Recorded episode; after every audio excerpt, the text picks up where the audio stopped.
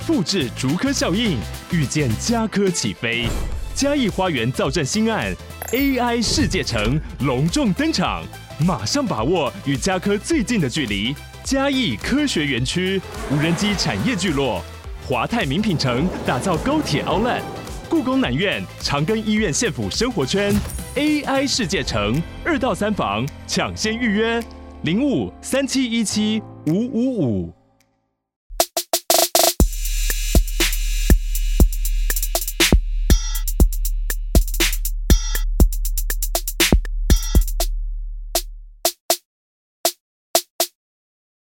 嗨，大家好，欢迎回到加密货币千万交易员的呢喃 Podcast。今天是减半倒数二十八周，我是主持人 Setos，在我旁边是千万交易员 Crypto。Hello，本期资讯由前股票操盘人、加密货币千万交易员以及研究员组成的呢喃猫投资团队提供。今天我们会谈论加密货币的投资热点、潜力币种。如果想听的主题，欢迎在下方留言告诉我们哦。好的，今天很开心哦，除了要聊减半，对吧？减半前的一些可以操作跟布局的东西，然后以及。包括要聊一下，说 ETF 的现货通过到底是不是一个？因为现在剩不到百日了嘛，对不对？对，嗯，所以是不是一个可以操作的一个事件型的机会？我们能不能提前布局？然后包括其实是这剩下两个都 Podcast 之前就讲过的，算是考古题吧。一个点是我们之前有分享过，有一个协议，Maker 到他不推出了八趴稳定利息收益嘛？那结果讲完之后，其实在这段时间，它的涨幅是远超过大盘跟超过很多币的嘛。那所以今天又有一个新的协议跟项目，也要推出自己的 RAW 相关的一个服务。所以我们今天也在这件事情跟大家做一个分享，说，诶，到底有没有机会可以再照抄上一次的操作，这个投资赚钱？那最后还有一个点是，呃，可能 Podcast 跟 PPA 至少讲过两到三次的东西了，就是我们的老朋友韩国交易所，就是又在发考古题送钱了。对吧？那 Sales 我们要先从这个韩国交易所又为什么又送钱开始聊起？哦，然后这个韩国交易所的它是一个放空策略啊，就是之前有回撤过，那就是因为韩国交易所尤其是阿币啊，它在宣布上币的时候，通常会拉一段涨幅嘛，就很像币安的这种上币效应。可是回撤过后就会发现，实际上币的时候都会被倒货，所以就是我们通常会在上币前。可能一到两个小时开始慢慢去布空单，那所以这次的案例其实是差不多，就是十月五号，那韩国交易所有上一个叫 ARKN 的币，所以我们一样是在上币之前开始慢慢的布空单，最后它一样是跌到七张点了，那没杠杆的状况下，大概也是有三到五 percent 的一个利润。没错，所以还是那老话一句哦，这个这个真的应该在 Podcast 呃，我们今天也不讲原理了，因为这在前面 Podcast 讲过。但是我记得光韩国交易所这个上币的操作这件事情，我们在 Podcast 可能就讲了两到三次。然后最早 PPA 也写过很完整的回撤报告嘛，对吧？所以这个群友还是可以记得这件事情，就是可以多去看一下韩国交易所。那如果有一些币要上，你其实是可以来群主跟我们讨论说，哎，这个东西是不是符合考古题，是不是有操作机会的？那你可能就可以在这个互相这个。资讯分享的情况下，可能大家就可以一起开心赚钱。我们今天讲，就是请大家就可以再次记得，韩国交易所，韩国的朋友是很乐意给你们赚钱的，好不好？请大家要多多珍惜，多多去看他们交易所的一些上币的资讯跟机会。好了，那讲完这个比较小的，我们今天来讲我们今天主轴的一部分吧。就是你对这个现货 ETF 审核进入百日倒数这件事情是特别有 feel 的嘛？对不对？就是会不会它是成为一个比特币上涨的催化剂的版本呢？或一个事件呢？我们今天在做这件事情，做个分析跟讨论如何投资布局。对，所以这个是比特币现货 ETF，前一阵子很多机构在送审核嘛。那我们当初在 EP 一百六十八集的时候有谈到，当时是认为说这个 ETF 因为会开启一个资金的桥梁嘛，所以会是牛市的其中一个很重要的条件。那就目前的现况来看啊，可能最快一百天内我们就会看到答案到底是什么。原因就是因为今年六月的时候。那个时候，资管巨头 BlackRock 嘛，他们有提出比特币的 ETF 申请，所以在他申请过后，其实就有其他六大的华尔街机构都纷纷跟上，哦，也向 SEC 去提交比特币的现货 ETF，所以大家就在猜说，诶，是不是得到了哪些消息，或者是他们有什么样的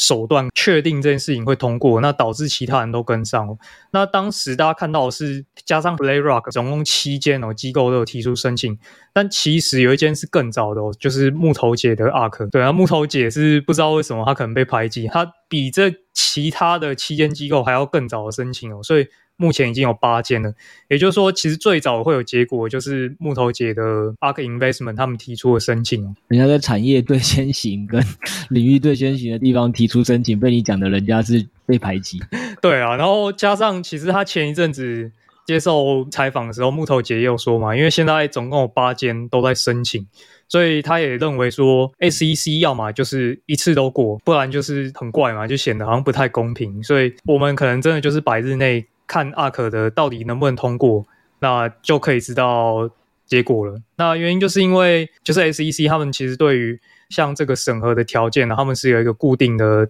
时程要跑的，像他会有几次的回复的时间嘛，分别是四十五天、四十五天、九十天跟六十天，所以他们总共有四次。会需要提出这个他们回复的结果，你要么就是通过，要么拒绝，要么就是延期，所以加起来总共就是两百四十天嘛。嗯、那依照以前的惯例，他们是习惯拖到最后一天才讲要不要了，所以算起来的话，就是木头姐这一次提出来呢的时间点，然后再加上两百四十天，就会是明年的一月。所以其实真的近了啦，就是明年一月大家就可以看到这个结果了。其实就是先先不管是不是什么四十五、四十五、九十、六十啊，我觉得其实概念就很简单嘛，就是说今天 SEC 或一个政府它被赋予的一个权利，就是说哦，给予你最长你在两百四十天民众申请，比如说申诉的情况下，民众申请一个你提供服务情况下，政府就是或法律赋予你，就是说可以让你在最后到两百四十天内再决定的话。那如果当然你你身为这个政府人员，或者是你是这个对遇到这个烫手山芋的人，你肯定也想说能拖到最后一刻就拖到最后一刻嘛。所以刚才 Sales 的意思就是说，反正好险木头姐申请的早了，所以我才说他把人家讲什么被排挤，人家是帮你开第一枪那个人，他从那个时候到现在。呃，让我们就是说，哎，其实这件事情很快在明年的一月就已经知道，因为两百四十天政府已经用完了，到明年一月的时候，他就是得回复要不要同，嗯、或者是他就直接拒绝嘛，对吧？对。然后其他的 ETF 就是他们的最慢的时间点是可以更晚的，啊，但是他们接下来的回复日期其实也跟。木头姐的最后那那一次的的时间点是差不多的，所以有可能真的在一月的时候会大通过一批。你觉得是大通过一批吗？也有可能是大拒绝一批啦。那那既然是这样，那我们现在事情也听完了，就是来龙去脉也了解了。那帮听众问下一个问题啊，那所以我们是怎么样？等到明年一月初来操作吗？还是说现在知道这个百日倒数的时候，我们有什么样的一个提前可以去预想的这个操作的 plan？就是操作的这个计划。我那时候当初有想到币圈会解读的两种剧本嘛，听听就好。我先预测一下剧本哦。第一种是 SEC 打枪，全部都不准过，那比特币就会下杀嘛。那这个时候认同四年一循环的这个周期派的呢，就会说，哎，减半前大跌跟历史吻合，现在是抄底的好时机。那第二种剧本呢，假设 SEC 通过，比特币可能就会上涨。照其实照前一次那时候申请的时候就先涨了嘛，所以。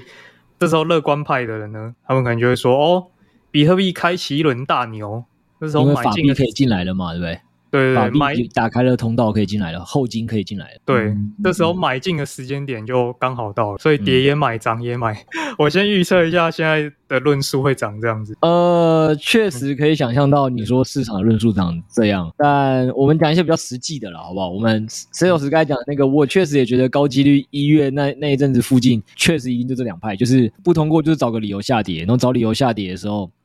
然后他刚才讲的意思就是说，如果大家对周期比特币有四年一周期的这个论述是够熟的，应该会知道，差不多明年的一月来，其实一月我觉得没有那那么符合啦。你正常来讲，应该要在明年的三月左右那个时间点有下跌，会是比较符合的。当然，你说这个周期派或就是想找理由这个炒作的人，他可以也是可以跟你说是明年一月也行啦。对，所以我觉得他是一个。很好的理由，对。那如果是通过了，肯定那个就更好，更好去鼓吹大家嘛，说哇，这个圈外真金白银要进来了，那它当然是会上涨。所以确实最后得到结论，就像是要是讲这种迷因，通过也买。不通过也买，反正就是买点，好不好？就这样。但是我们讲一些比较实际的东西是，呃，我是觉得聊这些剧本，但是好玩归好玩，但是我就觉得在实际操作的层面上来讲啊，等待的时间是还是比较久的，对不对？那在等待这段时间来讲，你为了这件事情要提前布局，老实说是，我觉得资金效用率是会比较低的啦。那我们今天跟大家讲这日子是说，也让大家知道说，哦，其实木头姐这件事情是一月份的事嘛，所以其实大家可能在偏一月的时候就要开始比较认真的去关注跟记得这新闻。你可以先 book 在的形式一样说，哦，可能一月开始，二零二四年元旦开始，我要开始比较认真关注比特币的一些 ETF 的动向。对，那大概就只是这样而已。但实际上呢，我觉得。大家是在等结果直接出来前，都不一定有需要直接去布局，因为大家其实可以想一个很有趣的事情的的点说，这么大的一个新闻，就算你你自己没在看，基本上你你有待的社群一定会分享说啊，SEC 最后是通过了还是不通过了啊？然后币价为什么涨了？币价为什么跌了？所以认真说起来，你当下通过跟不通过这个确定性的东西，你出来之后，你再去做操操作，我觉得可能才是资金效用率那时候是最高，然后你的不确定性也降到最低。当然，你可能会说，那我可能赚不到最低段啊。的上涨或下跌，但也有可能你你压的第一段是上涨，就第一段是下跌嘛。所以我说投资其实最终，如果我们想要是呃是在稳步上涨情况下的话，就资产稳步上涨，而不是只是压一个随机性去类似赌博的行为的话，其实我觉得比较好的做法还是等结果正式出来，你看到新闻也好或社群也好，有人真的讲了。你在针对那个当下的新闻跟盘势的这个方向，因为通常会圈内的对这些大型新闻的反应会走一波惯性嘛，你就在那个时候再布局，虽然你不可能赚到全部的钱，但起码你也赚到了稳定性最高一段，这是第一个。然后第二个，可能这个时候大家就想说，好，那大概了解，所以我们这样子就是要去对 B BTC 本身做操作吗？其实也不是啦，我们可以提可以提供给大家几个额外的想法，就是说，Sales，你还记得 GBTC 的存在吗？灰度基金的吗？就是他们的 GBTC。因为之前他们设计的机制是没有办法赎回的，所以呃导致说它现在 GBTC 其实没有办法反映真正比特币的价格，也就是说它会折价交易。但是因为机制的关系，目前是没有办法收敛的。但如果未来它可以顺利转成现货 ETF 的话，这个折价是可以顺利收敛的。那假使明年这一波现货 ETF 通过的话呢，我们就可以去做 GBTC 的收敛的操作。所以就是去买 GBTC 嘛，然后去空 BTC，去赚这个收敛的价差。但这个一定会有很多人在盯这件事啊，所以。这个可能真的就要紧追这个新闻的消息。嗯，那我给大家一个举例啊，让大家更好懂，就是说，假设你你莫名的就是很看好柬埔寨，或者是你莫名的很看好非洲某个国家未来的发展，所以你大量的透过各种方法去买了非洲的或者是柬埔寨的债券也好啊，去买了它的一些股票。但是这些股票，但凡它在台湾是还没有被台湾的政府允许说，哦，它也可以在台湾去做呃正常的市场上的交易的时候。那基本上你手上拿到的这些东西，它一定是当你想卖的时候，你不可能直接拿它市场上价值直接直接卖掉的嘛。大家都知道说，你一个房地产，你如果真的想要去跟银行借钱，或你拿去卖，你不可能是说，我今天实价登录差多少，我明天就就挂多少就卖出，它它一定是会打个折的。这个打折的原因，就是因为市场上可能能帮你接手这个产品的人是不够多的。他或许有那个市价，但是他的能接手人是不够多的。所以回到刚才那个例子，就是 GBTC，它当初就是一个最早。所有人想买比特币的早期的传统金融市场的投资圈的人，或 Web Two 世界的人，能投资的一个管道。但因为它这个管道当初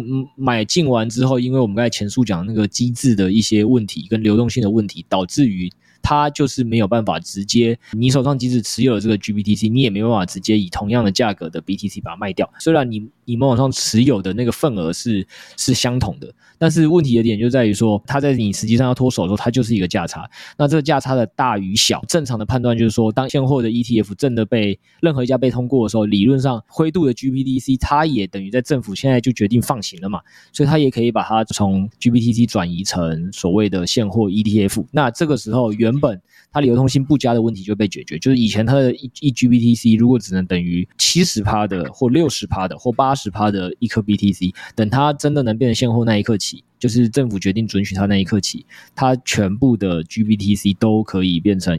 eG BTC 等于 eBTC 的时候，你就可以赚那所谓从八十趴变一百趴，或者从七十趴变一百趴的价差。基本上要理解的话，就是这个这个例子。但我觉得也有可能是，就是会有聪明钱，他可能已经预期到结果的几率是怎样，所以搞不好他会提前收敛。就是如果很多人预期真的会通过的话，他可能就会从它的价格来看出大家对这件事的信心。嗯，大家也是一种对未来的预期的期望值的总和嘛，所以，所以我们今天跟大家聊这件事情的原因，就是因为还有将近三个月嘛，对吧？所以三个月的时间，我们今天跟大家分享的是有这么多种操作。如果你就是真的想做的是类似去赚那种 GBT 价差收敛的钱，也可能像 Sales 讲的，就是你是可以提前提前就去先看的。它其实可能在越接近通过日的时候，GBTC 跟正常 BTC 的价差就会开始浮动。你甚至是可以去操作这个波动的收敛或扩大的，它也是一种可以操作的其中一种题材啦或策略这样。然后我最后只是再补充一个东西就好，就是说，就是实物上呢，因为刚刚其实有时候讲嘛，其实 BTC 跟 GBTC 的这个价差收敛，可能也是会提前反应的，或包括其实可能大家也会怕说，实际上你去。真的等市场的结果出来之后，你想去做一段，不论是是因为政府的态度是好的，所以让 BTC 有机会上涨一波，还是因为可能其态度是不好的，其实有机会让 BTC 下跌一波。对，就是你但凡想做这件事情，但是你觉得，哎，你的风险性你不想拉到那么高，那怎么办呢？其实这时候通常我们会有一个很简单的投资上的操作策略嘛，那你就是。要做 long short 策略嘛，你就是一边压你压住你看好的，然后去空一边你不看好的。那这样子的好处就是说，当你如果方向真的看错的时候，你看好的那边会让你赔钱，但你空的地方会让你赚钱嘛。呃，所以让你的损失就会可以被控制的更少，对吧？那这件事情，Sales 就是照我们这个节目跟大家分享这么多，你就当当做大家的这个小白代表或操作代表。你觉得这个时候通常 short 我们会 short 什么东西？short 其他废币吧。对，那这是一种策略。然后我我们也是要跟大家讲说，你千万一定要去，如果你真的想要做 long short，因为你想做 short 是为了让让自己看错的时候损失减小。你千千万万要去 short 的是当下市场上觉得其他表现会不好的币，这样子你才就是空的方向你也判断对了，或有呃几率比较高，然后你多的方向也判断对了，你呃这样子你 long s h o t 这个策略整体才真的赚钱几率高，然后这个风险比较小。你千千千千万万不要去 short ETH，因为。两个联动性蛮强的，一个是联动性啦，然后然后还有个原因是因为，如果大家是对之前北美加拿大那边的呃 ETF 的申请通过有概念的话，其实当 BTC 通过的时候，在北美那边加拿大那边 BTC 通过的时候，那个时候其实隔没多久，以太币的那个 ETF 也通过了，所以如果你要做一段 long short，你很有可能是有机会在秀 ETH 的时候出现意料之外的风险的。那除了这件事情以外，另外一个点是 ETH 它也。比较多题材可以玩嘛，就是搞不好就是产业升级的原因啊。我们现在不是上周才跟大家讲坎昆升级可能延期，嗯，对啊。然后会不会在明年哪个时候传出利好，然后提前提前反应也有可能嘛。所以我才跟大家讲说，你如果想做 long short，你千千万万我们要做一个操作上提醒是，千千万万在那个时间点不要去 short ETH。嗯，就是有可能会被嘎烂。对，然后最后就是讲说，当然讲到 long short 啊，讲到今天 Sales 也聊到减半，所以其实我们是在六 S 有在三猫的 NFT 社群是有讲到说，其实减半的前半年到前一季，他有去做过很多币的回撤，其实真的去做 long short 绩效都会蛮不错的，所以猫友记得可以再去看一下六月报告，因为毕竟距离减半也是真的开始近了嘛，一定也有些人开始想说，我到底要怎么去布局呢？对，所以。不论是减半呃减半也好，或者这个现货 ETF 通过也好，其实我觉得大家都可以是开始 book 在行事历上，然后开始是慢慢的关注，因为它可能都是二零二四年的时候上半年，我觉得蛮重要的两个影响市场的大题材。嗯，大概是减半前一季到半年可以做的一个操作。你只能讲到这，这、嗯、更多就不能讲、嗯。好好好的，我们要维护猫友的权益。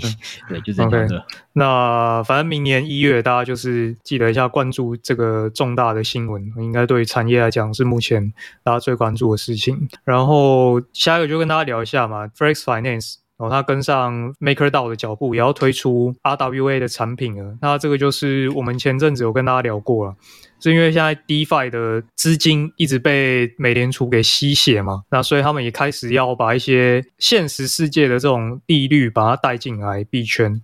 那跟大家复习一下，现在美债利率到底有多香呢？现在三个月期的这个短债啊，利率已经到五点五 percent 了。所以不要说是币圈了，其实连股票都有点被吸血的状态嘛。那币圈这些闲置资金就很亏啊，因为你放在币圈的稳定币，你放着根本就不会生利息哦，你可能还要怕它哪天暴雷嘛。所以从今年的一月一号开始啊，到九月九月底的时候，整个币圈的资金已经外流了一百四十亿美元。所以大概下滑了十个 percent，其实以比例来讲不多啦，但是这还是一个蛮蛮大的金额。十趴钱离开这个市场是、嗯、还是蛮可怕的吧？嗯，当然一部分人可能是失望离场嘛，但是很明显就是现在美债是太香了，所以钱都往那边跑。那所以其实现在 DeFi 就是很希望把这些钱给留在场内嘛。那他们就希望在场内也提供美债的服务。其实大家平常爱拿这些 USDT 啊、USDC，利息也不是就消失了嘛，而是你都被 稳定币的这个发行商给赚走了。像是你如果拿 USDT 呢，就是。他的 Taylor 这个发行商，他拿你的钱去买美债嘛，所以你用你的稳定币，但是他在赚的都是这种无本的生意。这个跟银行也是蛮像的啦，就是说你把钱给银行当存款，银行付你一个利息嘛，那银行付完了之后，他一定会拿去做各种转投资啊，不论是借款给需要钱的人，给他赚一个利差，或者是拿去买一个收益更高的产品去去赚这个利差，或者是他就转投资生意。不论怎么样，最终就是他要透过他的各种把钱再重新。转出去的这个动作去赚取利差赚钱嘛，对吧？嗯，对，所以其其实也是蛮合理的啊。所以回到我们身上，虽然你你的刚才那个概念就是说，那只是因为现行的制度，我们好像直接存拿着 USDT 或拿着 USDC 这些稳定币，我们是最蠢的那一群。因为你现在可能机会成本里是可以直接拿去买美债的嘛，无风险利率就来到这么高。嗯、对，那那我们现在手上拿着这些稳定币的这些人不特别蠢嘛？我们把钱交给别人换了一个。没办法赚钱的东西，但不能这样想，因为其实你可以想的是说，这个 USDT 你其实收回来，你也可以跟银行做一样事啊，你可以做很多的动作嘛，比如说你可以也一样拿去再借款给别人啊，就是我们的 Bitfinex 放贷啊，那现在可能是十五趴到二十趴嘛，所以你赚的价差其实就比较大了嘛。虽然它不是无风险利率，但是就像银行收了一般的顾客的钱，他拿去借款给一些企业，他也是有背风险的，在收一个更高的利差嘛。对，那实际上结果这个 BFX 的利差还还明显比较香嘛，至少比直接买无无风险美债多了十个百分点以上嘛。就是、嗯、这还不是十个百分点，某种程度上你要想的是以利息上来讲，它可能是三倍以上的概念，所以这是一个嘛。然后第二点是，应该说更多的拿 USDT 是为了像就是去让它资金效率更大化嘛，它应该是要拿去转投资的嘛，比如说拿去操作跨交易所套利也是一种，拿去自己去打单赚一个波段。那超过这五点五趴，就都是你牺牲了的机会成本里额外赚到的钱嘛，对吧？对，反正就是一定要 想办法让他去生一些利息或赚其他利润嘛，不然你等于就一直在亏五点五趴的机会成本。没错，所以是不是应该要今天就是说 Frex 就是要呃让大家知道说以后不用担心了，你这五点五趴我们会帮你扛，我们会付给你，对吧？应该感觉 Frex 今天重点就是为了这个，对不对？另外一个点是，也是跟大家讲说，反正你不要傻傻的。把钱就只是换成 USDT 后什么都不做，这是真的最亏的。像基本上我刚才讲的，你去放在 Bitfinex 的那个套利，某种程度上，人家不是都会开玩笑一件事情吗？我买苹果的手机的时候，我不是真的当一个消费者，我要先去买苹果的股票，他在帮我一起赚钱，对吧？所以回到这身上，你说刚才说我们把钱交给了 USDT 的发行商，结果让他的发行商开开心心的 Taylor 去买美债赚钱，然后他赚利差。那我们要从他提供的服务里面，我们要再赚回来啊，所以我们就应该要用他们家服务 Bitfinex 放贷去把钱给。赚回来，赚那个两倍到三倍的利息，而且而且你有你有想过一件事情吗？你知道 Taylor 他们到底就光做这么一件事情，就是呃无风险把钱拿去买美债这件事情有多香吗？一季可能就要赚到十亿了，一季赚十亿美金，三百亿台币，对，就做这么就做这么一件事情，对啊，你说一间公司。一季赚三百亿台币，超级的轻松。台湾有多少公司可以用这么轻松的商业模式赚到三百亿台币？他这个毛利都不知道怎么算呢。然后，对啊，然后他他现在每每季现在看起来都可以赚十亿以上嘛，这已经够恐怖了。然后另外一个恐怖的东西是，有钱到他现在开始做超额准备。所 以你知道什么是超额准备吗？就是他银行里放的钱多到大家全部提出来都没差。对，就是如果他资产负债表没造假了，他他他现在意思是说，他现在在做另外一件事情，是已经钱多到，反正我已经超额准备了，你随时要来提领，我们钱都可以让你赎回的回去。然后在去年第四季的时候，这个数字只有超额准备了九点六亿美金。但你也知道嘛，你讲了他很会赚嘛，所以到一季过后，他就就是他把全部赚来的钱就当做超额储备丢进去，所以到今年第一季他已经超额准备了。可能二十四亿，然后到第二季的时候，他又很会赚嘛，对不对？嗯、所以他又把他赚的十亿里又有百分之八十五，又当做超额准备。就是说，现在到第二季结束，因为第三季报表还没出来了，我猜应该这个数字就继续往下加。在第二季结束的时候，他已经超额准备了，大概是整个市值的百分之四了。所以他其实这个钱真的是越存越多，越滚越多的一个很夸张的商业模式。对，所以当然说他们这个是中心化的公司啊，所以以利益导向来讲，他们当然是自己爽嘛。所以现在以去中心化为主的这个 DeFi，他们肯定是打不过。那打不过的话，就只好把利润还给大家嘛。所以 Frex 就是在做这件事情。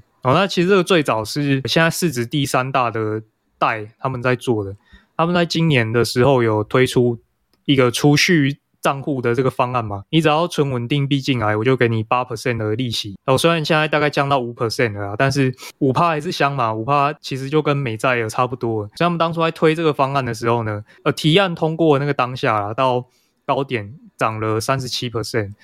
所以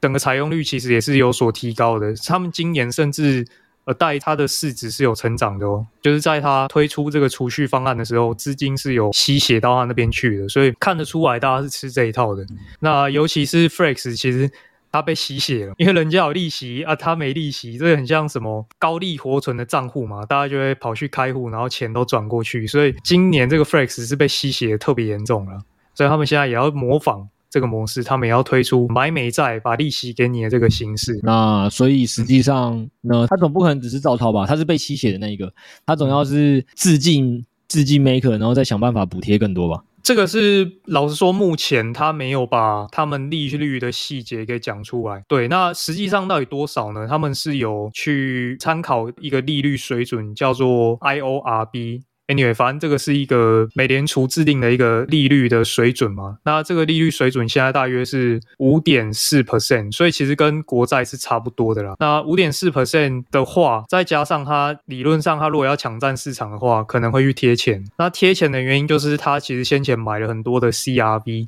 我是推测啊，它蛮有可能去拿 CRV 去补贴的，可能就一次贴到可能六趴、七趴、八趴，又先用高利率把人都吸引过来，之后再慢慢调降这样子。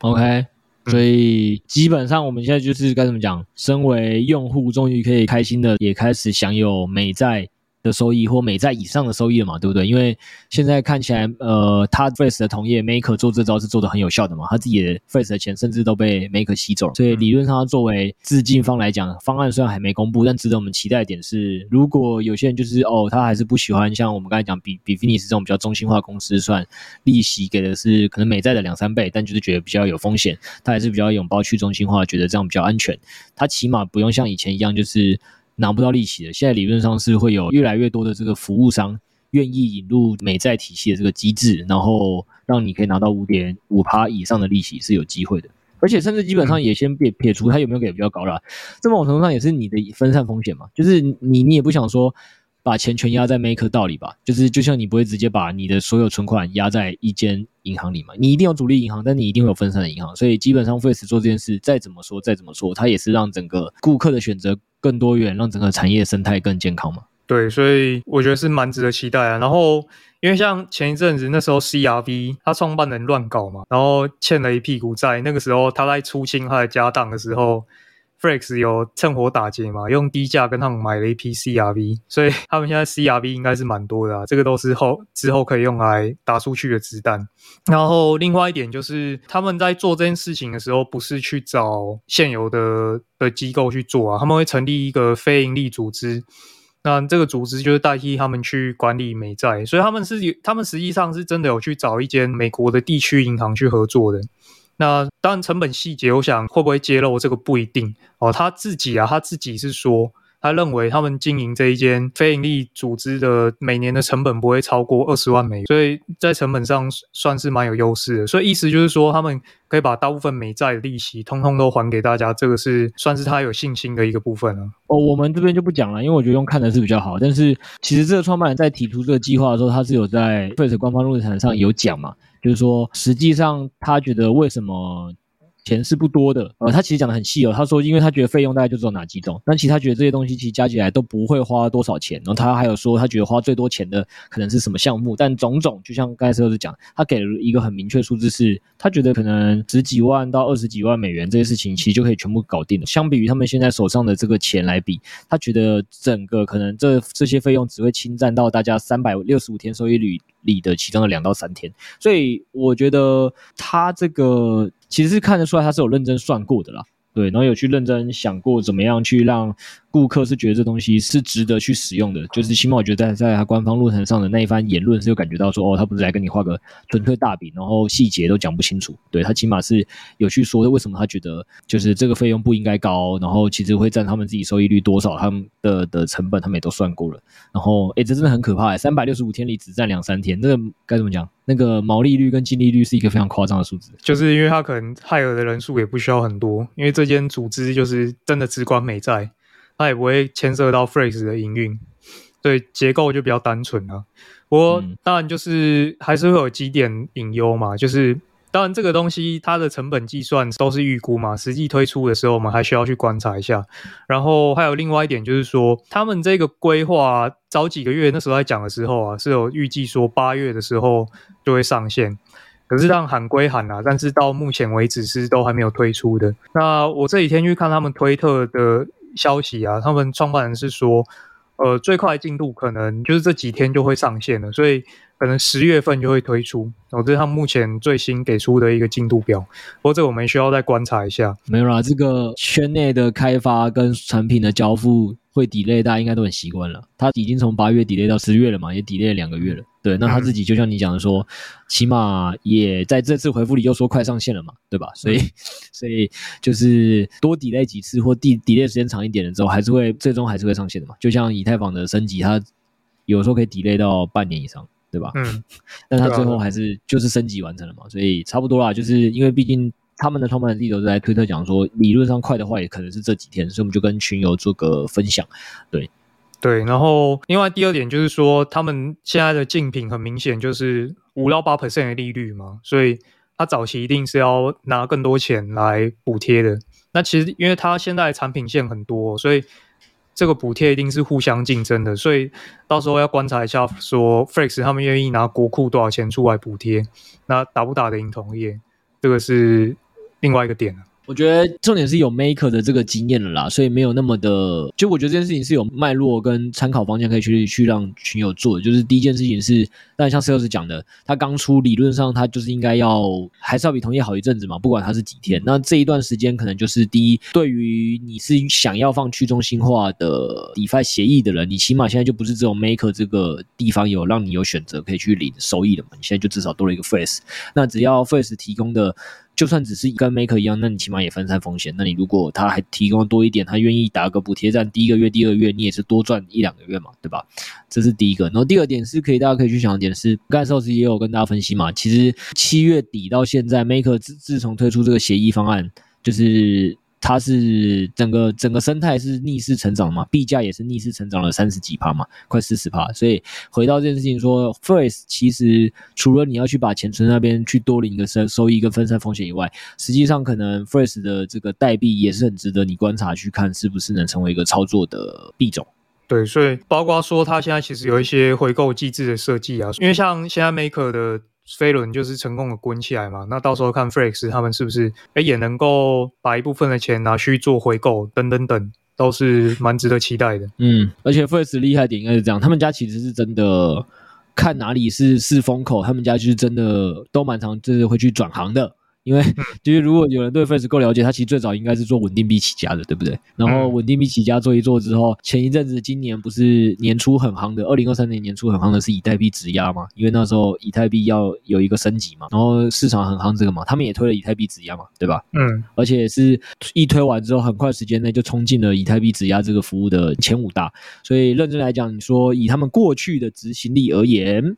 就是他们这一次的这个要跟上 Maker 的这个动作，我觉得还是值得大家关注跟期待的。大概就是这样，只能说他们是 致敬的速度很快啊，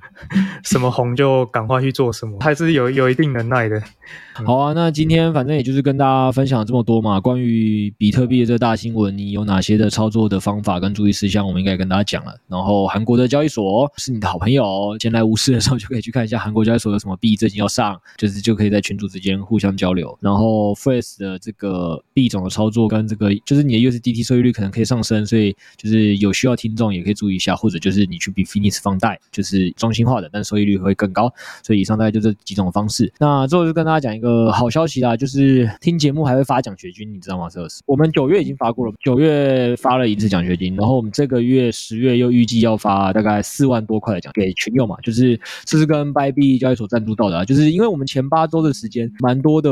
社群都是有靠跨交易所套利赚很多钱嘛，然后群内不是发了几千 U 的红包嘛，就对，就大家很开心，但是就是因为因为很多新手可能还是会怕嘛，想说，哎，这个跨交易所套利会不会有一个操作错了，我就没钱了，就是先赔钱了这样，所以我们那时候就跟 Bybit 交易所聊，他就说，那不然我就直接赞助啊。对吧？就是我们直接到时候他会去赞助十四位，就是有心想学习的这个猫友，每人给他一百 U 的这个操作的这个赞助的基金。总之，你就是勇敢的先来白币交易所交易。那交易完之后，这个不限金额，那就是我们会呃每个月，这以十月来讲，就会抽出十四个哦，这个有心青年，然后白币就会打这呃一百 U 到你的交易所账上。对，嗯、那你只要你的损失理论上小于三千块，都是你赚的嘛，都是你赚白币给你的奖学金。嗯、如果你在打单的时候，因为有了白币的这一百 U 的支持，然后让你觉得哦，你更勇敢的放开来去打，然后你还最后赚钱了，你不但学了经验，然后你自己投资又赚钱，你还赚了白币的一百 U，三大欢喜，好不好？希望大家这个。哎、嗯，我们上架的时候已经是双十连假过后了嘛，对不对？对啊。好了，那跟大家讲，因为我们这集其实预录在双十连假的第一天，感谢 Sales，还有感谢我自己，我为了给大家一个周三的时候还是可以准时的去听到有一些投资操作的一些概念跟想法，所以我们双十连假第一天还是预录这个 Podcast，那就祝大家最后这个双十连假愉快，好不好？祝大家都可以抽到白币的奖学金，投资赚大钱。就到这边，谢谢大家，谢谢大家，下周见，拜拜。拜拜。